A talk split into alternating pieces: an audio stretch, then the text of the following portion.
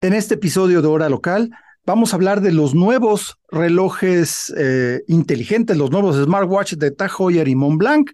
También la unión de Tag Heuer con la famosa carrera panamericana y mucho sobre el CIAR 2022 que ya está a la vuelta de la esquina.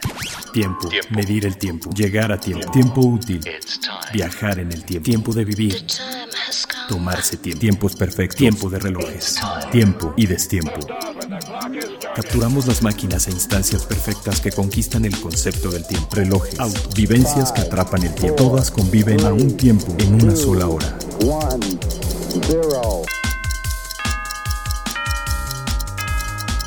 Hora local. Hora local. El podcast de Tiempo de Relojes. Tiempo de relojes.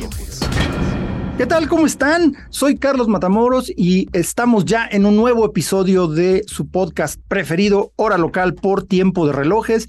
Y bueno, a distancia, una no muy corta, más bien una no muy larga y otra sí muy larga, nos acompaña Carlos Alonso, editor en jefe, fundador de Tiempo de Relojes y por supuesto fundador del CIAR.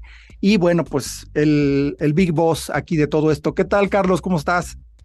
¿Cómo estás, Tocayo? Pues el gusto ya de estar en, al aire otra vez en hora local. ¿eh? Llevaba unas, unos meses ausentes por sobrecarga de trabajo.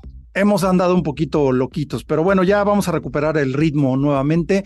¿Qué tal, Andrés? Ahora sí que del otro lado del charco nos acompaña Andrés Moreno, corresponsal eh, madrileño y de todo lo que tenga que ver con relojería en Europa, principalmente España, pero también muy cerquita de Suiza. ¿Cómo estás, Andrés?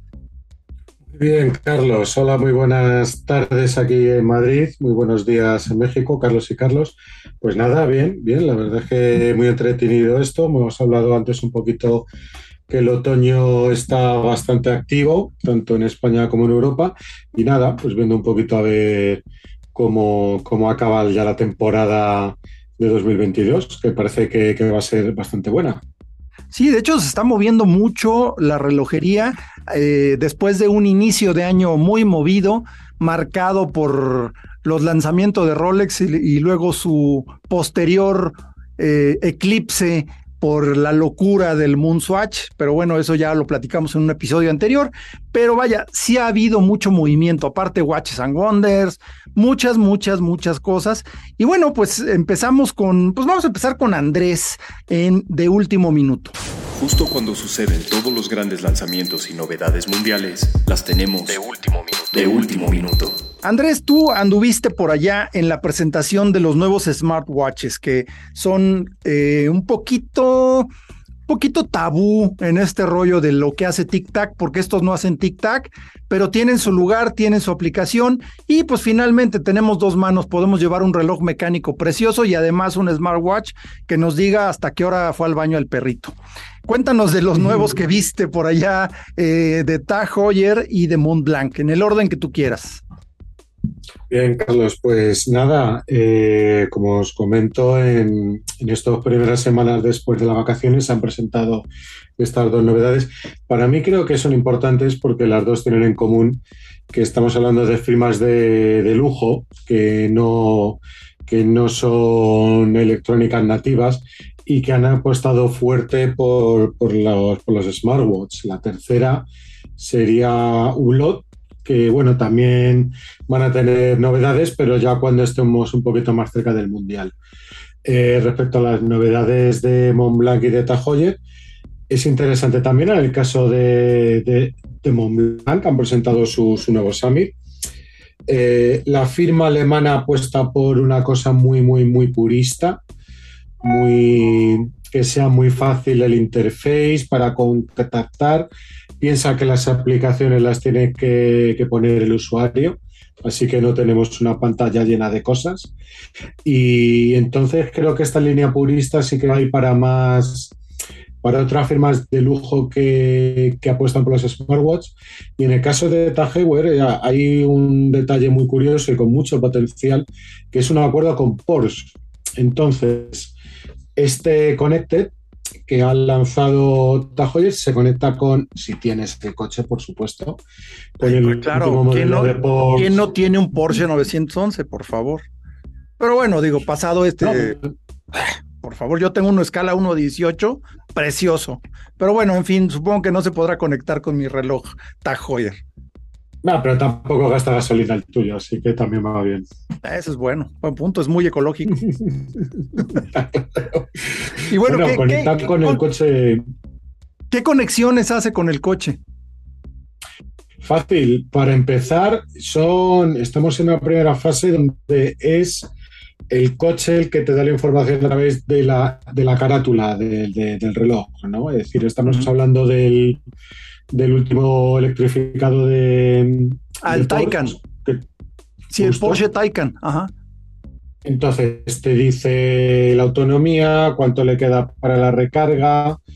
Eh, tú también puedes a través de la carátula eh, poner a cargarlo por tu cuenta. Eh, también puedes programar la, temperatura interior antes de que entre.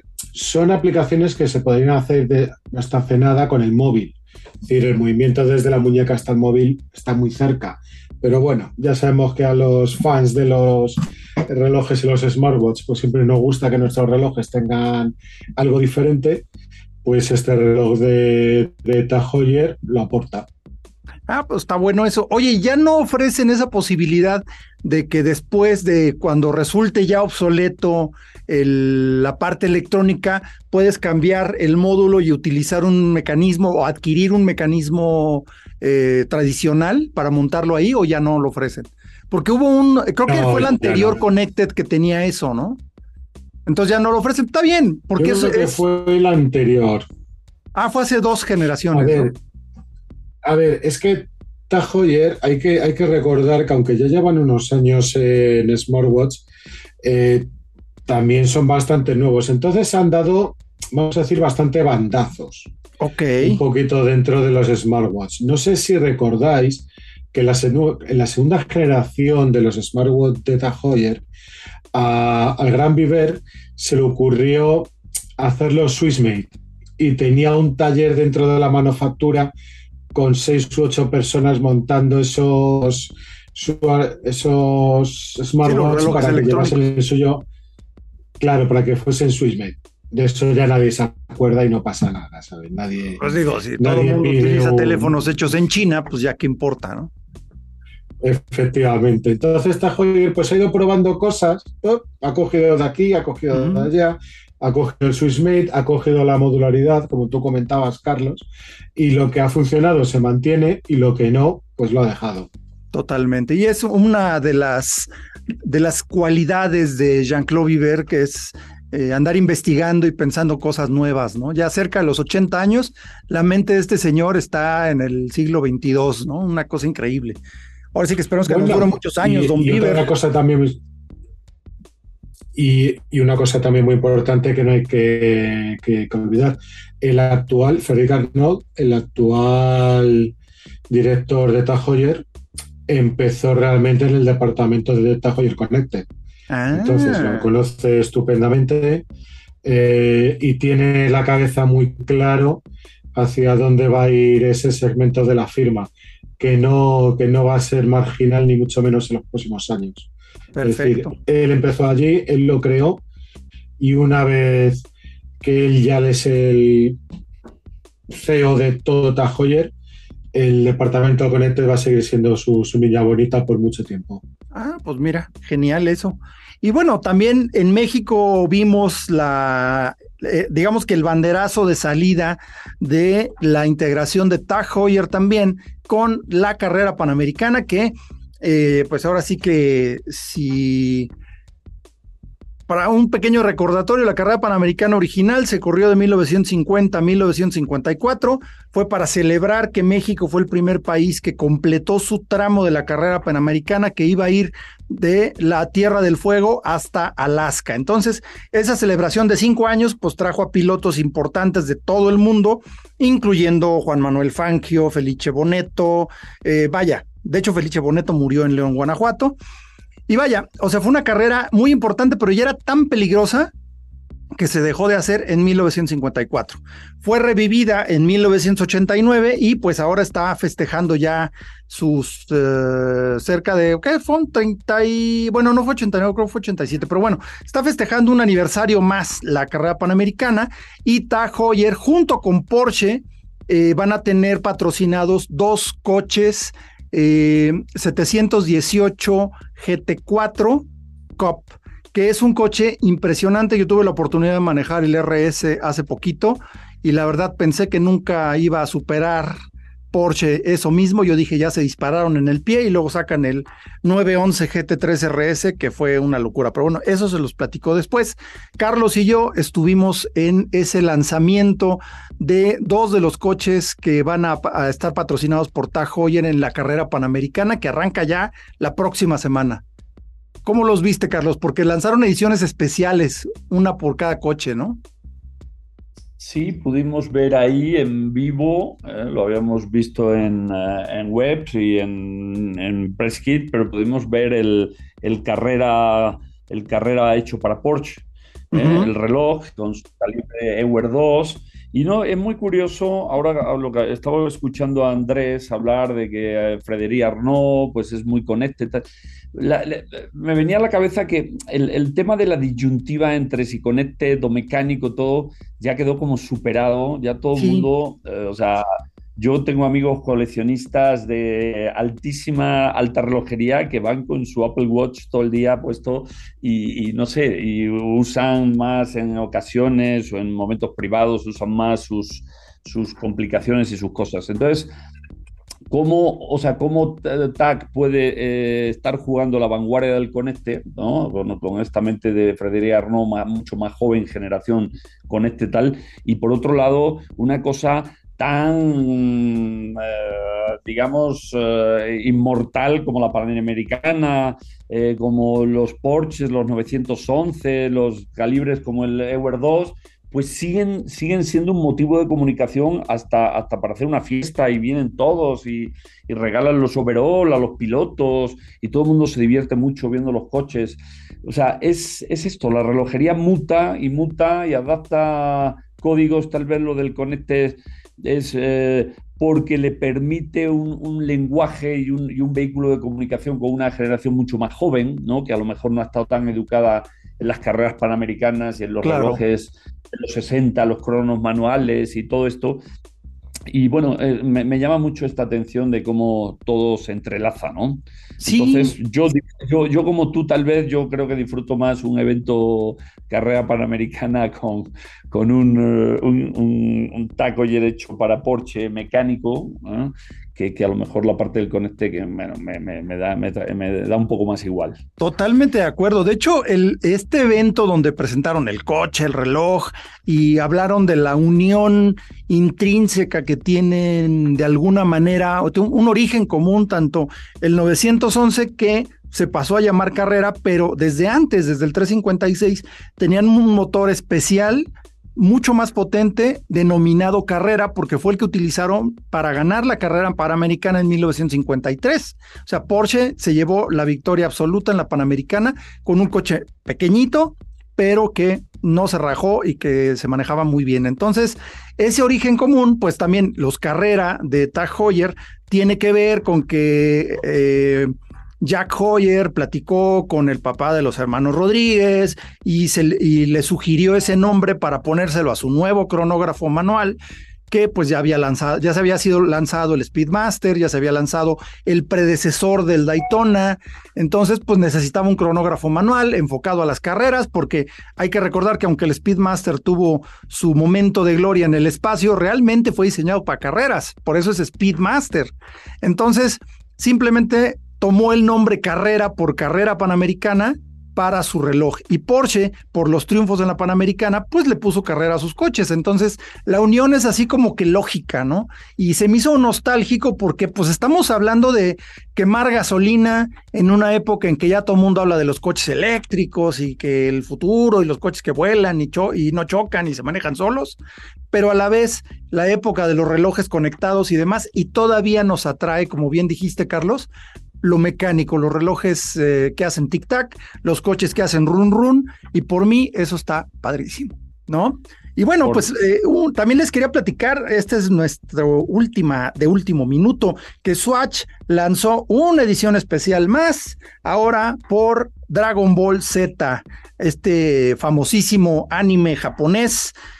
Y pues eh, para empezar es una colección pues con las siete esferas del dragón, son siete relojes distintos, cada uno eh, diseñado para un personaje con los detalles de cada personaje. Está para Shenron, para Goku, Vegeta, Kamesenin, Bu. Eh, ahí este se me fue. Eh, el doctor, el doctor Hell, no, ¿qué es? Híjole, este si no me dice el nombre acá, pero bueno. El caso es que hay un reloj, ah, no, es Gohan, Riesa y Cell. Para cada personaje de este anime eh, hay, un reloj especial diseñado. Por cierto, a mí el de Goku me gustó. Yo no soy muy fan de este anime, pero el de Goku tiene mucha onda con un gran eh, kanji en la carátula blanca con los trazos como en tinta, tinta negra, que no es tinta, pero bueno, se ve como, como un trazo hecho a mano en la carátula, que es el nombre de Goku en japonés. La verdad, genial esta colección. Y va a haber una edición limitada que va a incluir todas las esferas del dragón, que todavía no sale a la venta, pero si son muy fans de esto, digo, los relojes ya están disponibles en las tiendas Swatch, pero este en particular, el de edición limitada, eh, va a estar disponible, me parece que solamente en la de Perisur y Satélite. Entonces, échenle un ojito los que son muy fans de Dragon Ball les va a encantar. Y Swatch, pues siempre ha estado a la, vanguardia de lo que los jóvenes quieren y luego los no tan jóvenes, porque el Moonswatch fue una locura con chicos y grandes, pero esa es otra historia. Y bueno, esa es la cuestión con los Swatch por Dragon Ball. Entonces, ahí ya saben los fans. Y bueno, vámonos a complicación. Más allá de la hora, un reloj puede ofrecer otras funciones que se conocen en el argot relojero como complicaciones. complicaciones. El CIAR ya viene esa época del CIAR, ya tuvimos el Summer Experience, que es una cosa completamente diferente, es un animal distinto, es para marcas eh, más independientes, más pequeñas, pero con mucho aporte creativo. Pero ahora sí llegó el CIAR original, el CIAR de Adeveras, y pues qué mejor que, que, Carlos Alonso para platicarnos de lo que ha hecho, que ahora sí que es lo que te trae sin, sin sueño, arreglando aquí por allá, apagando fuegos, hablando con directores, hablando con marcas. Y bueno, ahí está tu creación, Carlos. Cuéntanos del CIAR. ¿Qué, qué, qué hay nuevo para, para este CIAR? Bueno, pues edición número 16, que ya van, ya van, ¿eh? no, no, no se dice rápido, pero ya vamos seis 16 años consecutivos haciendo el CIAR en estas fechas de, la última, de la temporada alta de final del año. Tenemos un CIAR de 57 marcas, estos datos siempre los damos. Es Ese es récord, ¿no? Este año récord, el año pasado tuvimos 52, pero tampoco hay que, eh, hay que pregonar demasiado que es año récord porque hicimos una pequeña trampa. La pequeña trampa consiste en que hay cuatro marcas de joyerías metidas ah. en un pop-up en un pop-up. Prácticamente en relojes tenemos los mismos del año pasado y estas marcas son Roberto Cohen, un Damiani, un Messica y un Bernier, que eh, pues eh, otro día le dedicaremos a un programa que a, lo mejor sin ser tan expertos, pero la, alta, la joyería está levantando mucho, lo vemos con el fenómeno de la joyería Cartier, por ejemplo, los buenos resultados, y eh, los propios canales de distribución de, la, de los relojes los propios joyeros pues venden estas marcas, por eso pidieron venir. Tenemos esas cuatro marcas, cosas novedosas que llaman la atención porque muchas eh, son recurrentes y eso es digno de mencionar que marcas vienen año tras año tras año al CIAR y repiten, lo cual quiere decir que les gusta el mercado mexicano, les gusta el CIAR, pero por ejemplo, no novedad este año, novedad este año digna de mencionar la llegada de Gran Seiko, ¿no? el debut en México y el lanzamiento oficial a través del CIAR de una marca que a todos los que nos gustan los relojes adoramos, Gran Seiko, y que no entendíamos por qué en México, un, país tan maduro relojeramente, pues esta marca no nadie le hacía mucho caso y no había habido un intento. Ahora la gente de Temposatis finalmente vio que había un hueco en el mercado para traer esta marca y está debutando. Vienen los directivos de, la filial de Nueva de Estados Unidos, que es la filial fuera de Japón más importante. Entonces, este es un año muy gran seco en el CIAR, porque yo creo por todo lo que, todo lo que merece la marca, ¿no? eso, Eso está genial. De hecho, eh, yo me declaro muy fan de Gran Seiko y es de esas cosas que, que ha, habido veces platicando con, pues, con gente muy metida en los relojes, a lo mejor no tan, tan profundamente. Y ah, me ha tocado personas que no entienden por qué Gran Seiko y por qué cuestan lo que cuestan. Yo le dije, analízalo, ve los, ve los acabados, ve la calidad, ve el desarrollo, eh, la hechura manual. De hecho, tú estuviste en Gran Seiko, ¿no? Hace unos años. Sí, tuve la fortuna. Ellos, eh, Seiko, Seiko, Gran Seiko, hace ya como 10, 12 años entendieron que algo pasaba en Occidente que no los entendían. Entonces empezaron a, invitar en pequeños grupos de cuatro o cinco personas, pues a periodistas del mundo entero. Y entonces para, para enseñarles qué es y cómo se hace Seiko y Gran Seiko. Entonces, bueno, eh, acostumbrados a visitar todas las manufacturas suizas, descubres que están a la par de la vanguardia.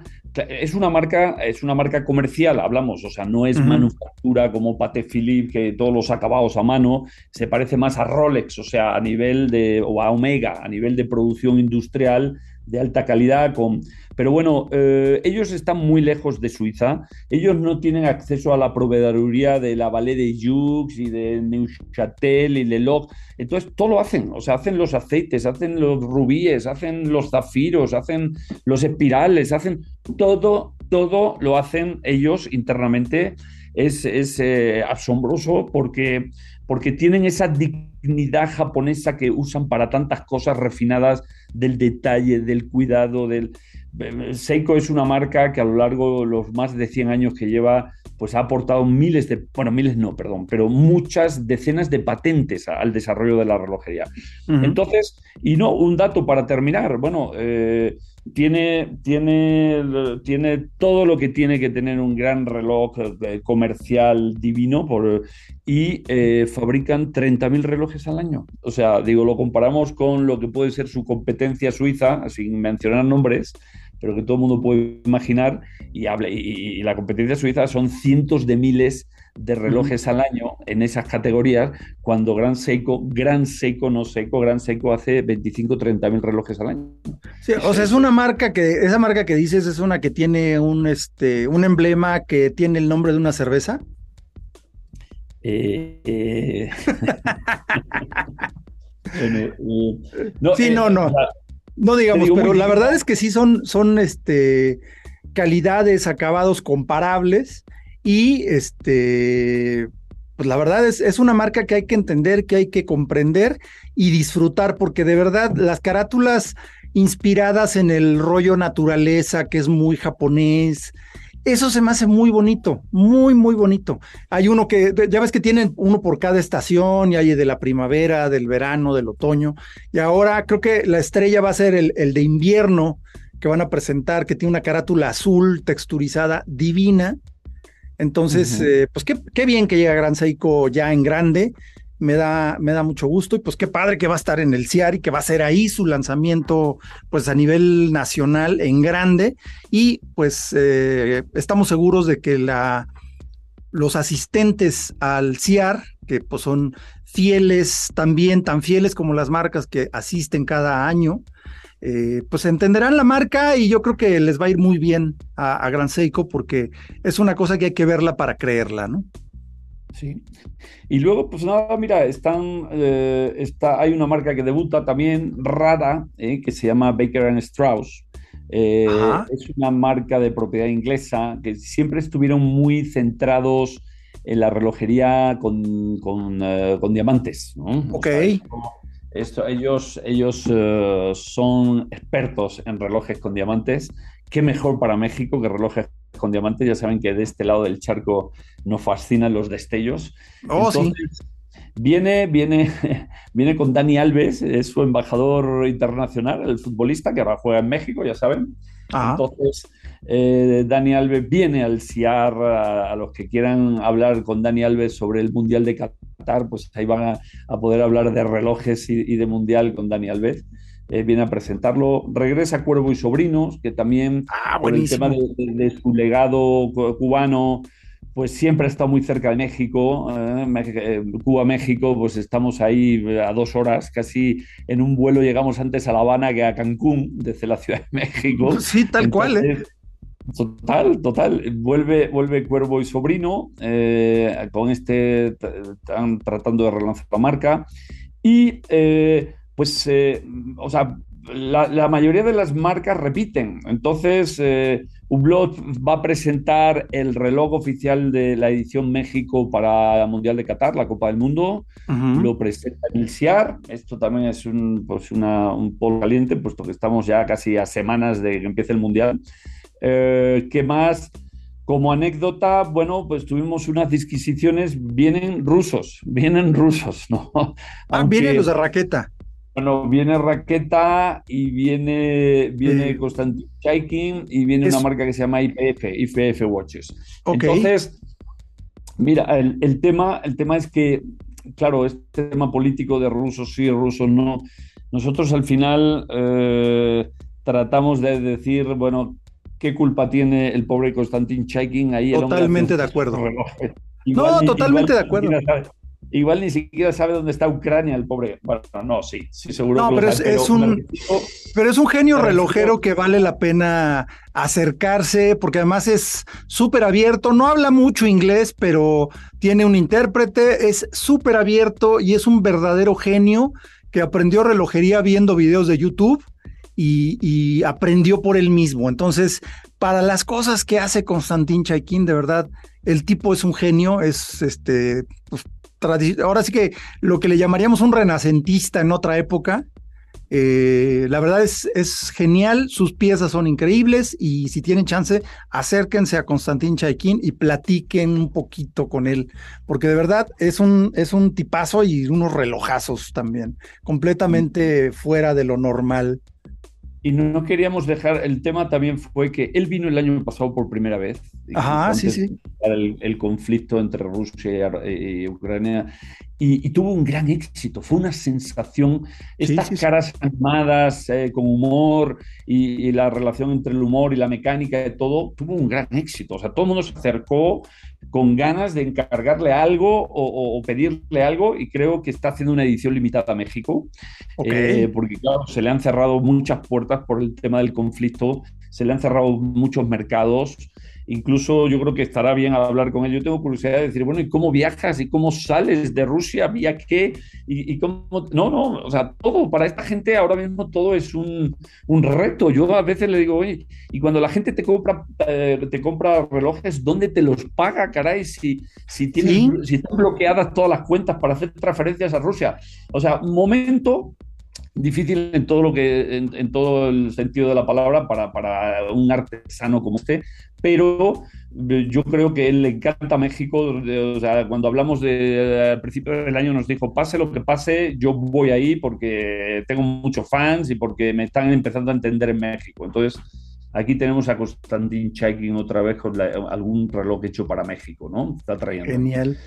Genial. Y, bueno, los, los reyes de los relojes para México, Temposatis, eh, pues van a traer también varias cosas interesantes, ¿no? Pues sí, creo que. Yo vi la astronomía que trae el Palacio de Bellas Artes y todas las, eh, pues no sé, grandes símbolos de México en el loquísimo astronomía, que es tal cual como una burbuja de zafiro que tiene un turbillón carrusel que da vueltas y giran las cosas y es una locura, ¿no? Sí, sí, y traen creo que un padrino, pero te, toca la música. El, himno nacional. El himno nacional. Sí, que no, no, seguramente no se va a llamar el padrino, se va a llamar de otra manera, pero es ese reloj, el utilizado para, que es caja musical, y va a traer el himno nacional en vez de solo, eh, digo, de traer el, el, vals del padrino, que pues tampoco me molesta. Pero son una obra de arte estos relojes de Jacob Co.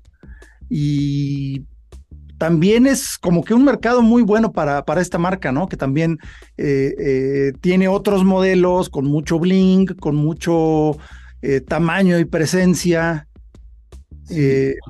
seguramente, ¿no? No, totalmente, les está yendo muy bien, muy bien, les está yendo en México. Yo creo que, que bueno, ya sabes, eh, cosas animadas, y es que es todo un punto de reflexión.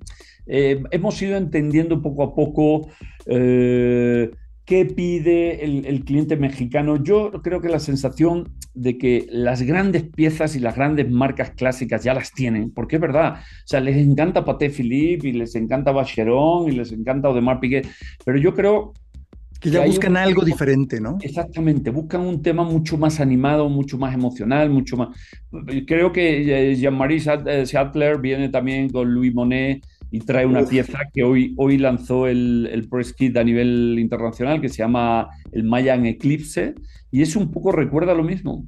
O sea, una, una, abstracción del calendario maya convertida en sol y en todos los dos turbillones que dan la vuelta, pero alrededor de la pirámide del sol, o, no, no creo que es Chichen Itza, lo estoy viendo, con jade en el centro, o sea, otro reloj totalmente mexicano, ¿eh? claro. animada, complicado. Eh, yo creo que eh, va por ahí, o sea, acá les gusta, mira lo de Jacob Co, nunca hubiéramos pensado que iba a tener el éxito y, bueno, Bulgari. Bulgari también trae un reloj especial para México. En la parte posterior, un grabado del calendario azteca, es un turbillón volante. Eh, con caja combinada entre zafiro y me parece que es titanio. Es un reloj eh, muy, muy especial, muy Bulgari, que de hecho había una versión de ese reloj que era este, también repetidora minutos. Este que traen para México es con turbillón volante y ese grabado en el calendario del calendario azteca, la parte trasera, haciendo honor a que es una forma a que era una forma primitiva de llevar una cuenta del tiempo y pues qué mejor que festejarlo con un reloj. Además es espectacular ese Bulgari. Sí, y, no, y, habla, o sea, está rojo, está verde, está con los colores bien subidito, oro. fondo blanco. oro, oro, rosado también. Entonces, eh, el, nivel del, croma, del gusto cromático de, México es muy elevado. O sea, aquí la gente convive con colores fuertes desde de, toda la vida, en las casas, en las paredes, en, en todo. Entonces, este tipo de piezas, cuando las ves así, te da un flashazo al principio y dices, wow, rojo, verde prendido, todo. Pero, pero creo que han entendido que, que eso es eh, lo que el eh, cierto consumidor mexicano entiende por una pieza que homenajea a México con sus códigos cromáticos. Sí, sí, y es. Aparte de, aparte de que, perdón. No, aparte de lo técnico que trae el reloj, o sea, interesante técnico como todas las piezas complicadas de, con un turbillón volante de, de Bulgari, pero que, cromáticamente sí es, es bien mexicano el reloj. Bien mexicano, exacto. Y me parece que va a haber, creo que un récord de presentación de relojes edición México. También creo que viene nuevamente el, el Ángel de Lerrón, entonces, eh, que ese, ese, me gustó, fíjate, que no, no es, en vez del emblema del Lerrón arriba, trae el ángel de la independencia. Eh, me gustó, no es tan, bueno, no, sí es muy verde, sí tiene mucho verde, pero eh, está muy bien eso de que, que, se considera México un mercado importante para crear estas ediciones limitadas, ¿no? Eso es algo... Lo, lo aprendieron, mira, las marcas suizas aprendieron algo. El CIAR con los años se ha ido consolidando en un lugar para, o sea, la, gente va a buscar cosas raras y especiales al CIAR. O sea, porque para ir a, ver los relojes que están en todas las joyerías de línea, pues eso la gente no va a verlo al CIAR porque lo puedes ver en cualquier, eh, o cualquier frío, en cualquier gran avenida de lujo eh, cuando viajas pero eh, las marcas entienden que el CIAR, el coleccionista y el cliente que viene a pescar relojes, viene a pescar cosas que no se pueden encontrar en ningún otro lugar del mundo. Y entonces, pues saben que los códigos de homenajes patrióticos a México eh, o ediciones, porque dentro de lo que caben, pues al final son piezas muy limitadas, porque sí, sí, que son 10 relojes ¿Cuántos son los, los búlgaros? No me acuerdo si eran 10 piezas, ¿no? Son 10 piezas, sí. Entonces, pues al final es un turbillón de Bulgari, edición única limitada a nivel mundial, 10 piezas. Bueno, pues, pues, pues ya a nivel especulativo, eso a futuro, por supuesto. ¿eh? Que todo lo que sea raro y escaso, eso siempre tiene, tiene futuro a nivel de inversión.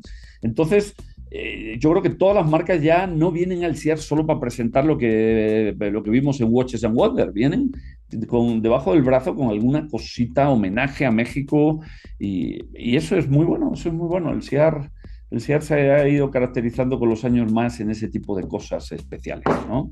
Buenísimo, buenísimo, y pues ahora sí que, ¿qué más puedes decir? Ahora sí que a 16 años de, de haber lanzado el primer CIAR, tú como fundador de, ahora sí que como padre de esa idea, ¿qué sientes? ¿Qué, qué, qué, te hace sentir todo esto? A pesar, aparte del cansancio, porque si andas para arriba y para abajo, pero aparte de eso, ¿qué te hace sentir ser fundador de un evento como el CIAR?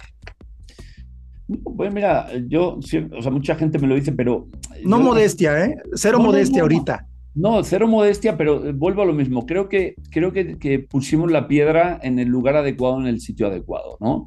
Y al final, eh, eh, no sé, creo que es un trabajo y no es modestia, pero lo único, lo único que ha hecho el CIAR, lo, que es hoy, es un trabajo de equipo donde por una serie de circunstancias logramos poner un proyecto que se subieron los joyeros sin disputas entre ellos, se subieron los clientes finales, que no les importa, que a veces son muy, discretos, sino, pero no les importa salir a un evento público eh, eh, a comprar este tipo de piezas, como si fuera una feria de arte. O sea, la prensa se volcó a ayudarnos y no tiene que ver si es de un grupo o es de otro grupo o que nosotros también somos un grupo editorial, porque se dieron cuenta que era un proyecto que, que si desarrollaba mercados, desarrollaba una industria en un país, pues le viene bien a todo el mundo, le viene bien al país completo y cada uno saca partido como puede de, un, desarrollo de mercado y de un evento como el SIAR.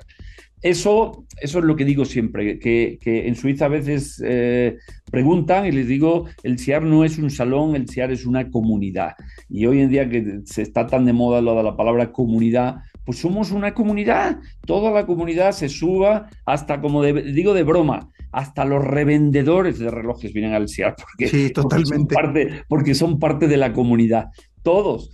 Y, ah, bueno, eh, no quiero hablar mucho del futuro, pero sí una cosa que nos hemos dado cuenta este año es que el modelo actual que tenemos, eh, lo digo con, con, bien, con buena vibra todo, pero se nos está quedando pequeño un poco, porque sí hemos dejado, nos, nos duele que marca como Vacheron Constanta, muy involucrada en el SIAD.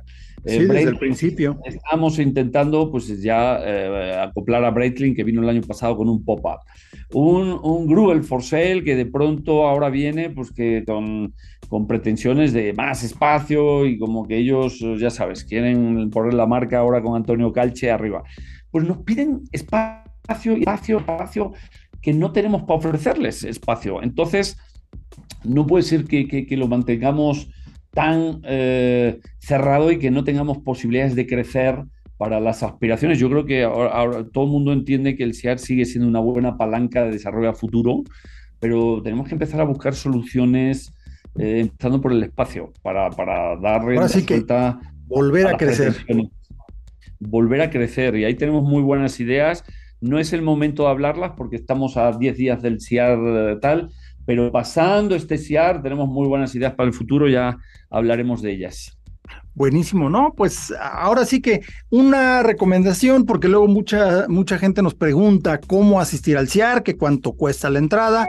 El CIAR no tiene costo, pero es por invitación rigurosa. Yo les recomiendo que se acerquen con su joyero eh, de casa, con el joyero que más trabajan, y por medio de ellos se puede tramitar una invitación al CIAR. ¿Estoy en lo correcto? Estás en lo correcto, por eso dije que más que un salón es una comunidad. Exactamente. Eh, defiende y protege su comunidad. Entonces, nada, si eres eh, apasionado de los relojes, si eres comprador de relojes o tienes curiosidad, pues y te tienes que empezar a conectar a una comunidad, pues qué mejor que, hablar, por, hablar con un joyero, eh, eh, el que creas que es de confianza o el que, o el, que, el que le, tienes, eh, le tienes afecto, y él que te invite personalmente para venir al CIAR, nos mande sus datos y ya, y vamos haciendo de parte de la comunidad.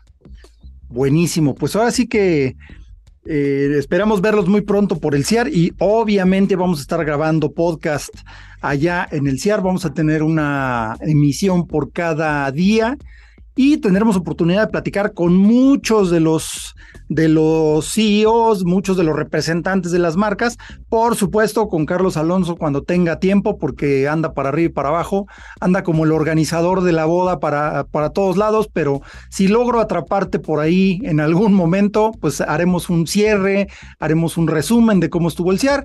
De todos modos, pues nos escuchamos próximamente ya en el CIAR. Y bueno, pues si no tienes nada más que agregar, Andrés, ¿quieres agregar algo? No, no, no, que ha sido muy interesante todo lo que había comentado de esta nueva edición del CIAR y que ojalá tuviese la oportunidad de asistir este año, pero bueno, a ver si en el futuro sí que me puedo por fin animar y, estar con vosotros en este momento tan especial. Pues un brinquito al charco, pues qué. Ya, ya para el año que viene, el año que viene ya vas a venir. A ver cómo le hacemos cuando te traemos. ¿Eh? Te traemos.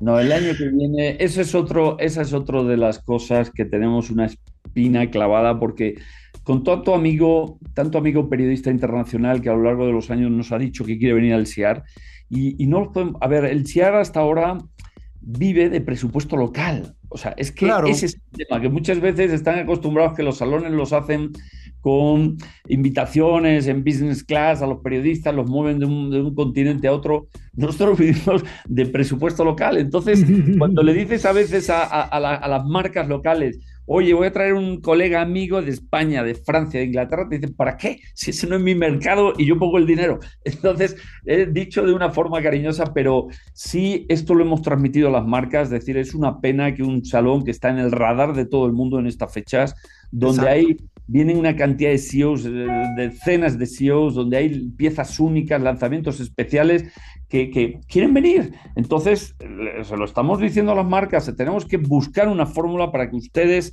pongan al CIAR en el mapa internacional como un evento importante y bueno, pues cada año no van a traer decenas y cientos de periodistas, pero, pero seleccionen un grupo y vayamos viendo cómo los traemos, ¿no? Claro. esa es una de las aspiraciones para el año que viene, por ejemplo, a partir del año que viene. Buenísimo, pues creo que ha sido todo por este episodio y nos despedimos hasta el siguiente. Yo soy Carlos Matamoros. Carlos Alonso, fundador del CIAR, entre otros muchos títulos, pero este, pues ya, aquí está el Nos vemos en, el CIAR y claro que vamos a encontrar tiempo para hablar en caliente de lo que estamos viviendo ahí. Eso, muy bien. Andrés, nos vemos en el próximo podcast y pues ahí nos conectamos contigo. De todos modos, pues no dejes de poner atención a todo lo que sucede en el CIAR. Y pues esto fue, bueno, hasta luego Andrés. Claro que sí, claro que sí. Venga, muchísima suerte. Hasta luego, pues, Andrés. Me despido, yo soy Carlos Matamoros, esto es Hora Local por Tiempo de Relojes y nos escuchamos a la próxima. Esto fue Hora Local, Hora Local, el podcast de Tiempo de Relojes. Tiempo de Relojes. Manteniéndote a tiempo sobre todo aquello que hace latir tu corazón. Nos escuchamos en el próximo episodio. Productor ejecutivo Antonio Sempere. Antonio Sempere. Voz en off Arturo Jara. Hora Local es una producción de finísimos.com.